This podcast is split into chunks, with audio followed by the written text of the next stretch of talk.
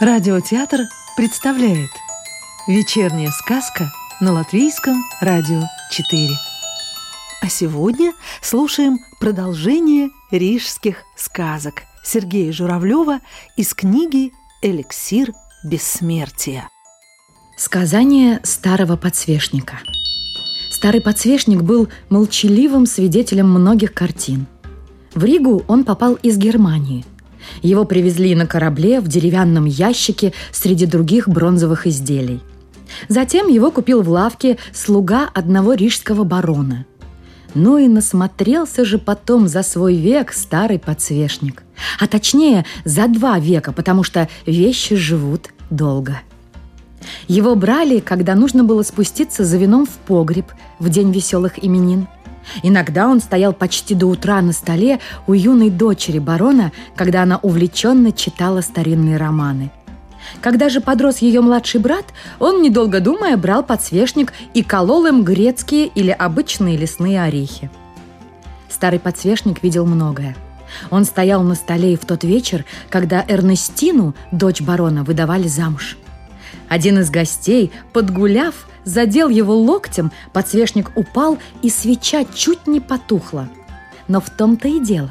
Из-за этого чуть едва не начался нешуточный пожар. Белая скатерть загорелась, но другой гость быстро залил ее вином из своего бокала. А когда старый барон умер, этот же подсвечник стоял в изголовье его гроба.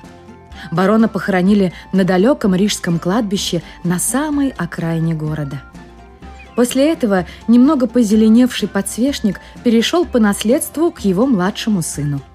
Шли годы, а годы, как известно, идут бурно. Даже самые тихие и неприметные.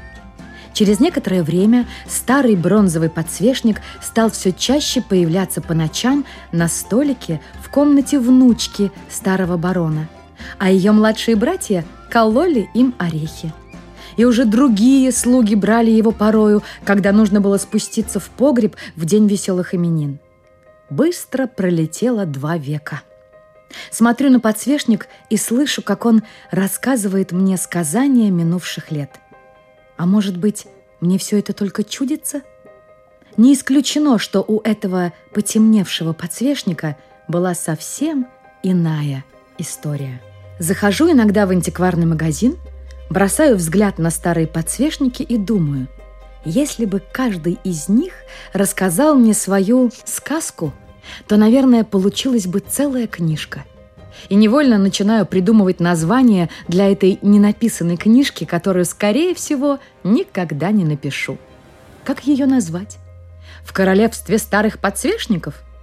Сказки серебряных и бронзовых рижских подсвечников? Или когда в подсвечнике свеча? Не знаю, что лучше. Мой старый подсвечник тоже был свидетелем многих картин. Но и он таинственно молчит. Красноречиво молчит в полутьме, мол, решай сам. Посмотрим, что из этого выйдет.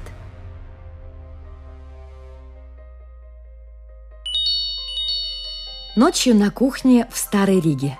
Сказка-малышка в семи маленьких частях. Ай-ай! Как страшно быть маленькой и совсем одной!»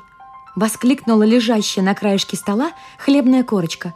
«Придет кто-нибудь большой, откроет рот и съест тебя!» Прибежал мышонок, и корочка тотчас «Ай-ай!» Навсегда исчезла в норке. Только ее и видели. «Кап-кап!» — сказали капельки, сорвавшись из крана. «Куда это мы попали?» Одна из них была копия другой, точь-в-точь сестрички-двойняшки. Выскочив из крана, они так ничего и не увидели, кроме темноты.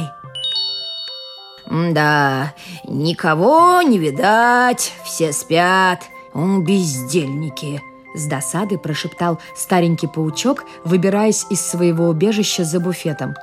«Ну и пусть спят, голубушки, мушки мои милые, а мы начнем сети вить. Глядишь, к утру кто-нибудь и попадется. Какие большие звезды за окном! Ты только посмотри! Это они нам подмигивают!» Послышался на подоконнике чей-то голос. Это игрушечный солдатик обращался к кукле Марине. «Да-да, удивительные звезды!» Вздыхая и опуская ресницы, соглашалась нарядная кукла. «Только ночью их и увидишь. Почему так?» Тик-так, тик-так. Словно отвечая кукле Марине, отстукивали колесики настенных часов. «Сейчас ночь, а потом будет утро. Вот так!» «Скорее бы утро!» – мечтала вслух большая чайная кружка. «Тогда все проснутся и придут пить чай.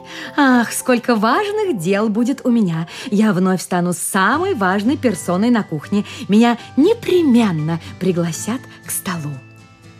«И нас, и нас пригласят!» – быстро добавили чайные ложечки. И тут разгорелся жаркий спор.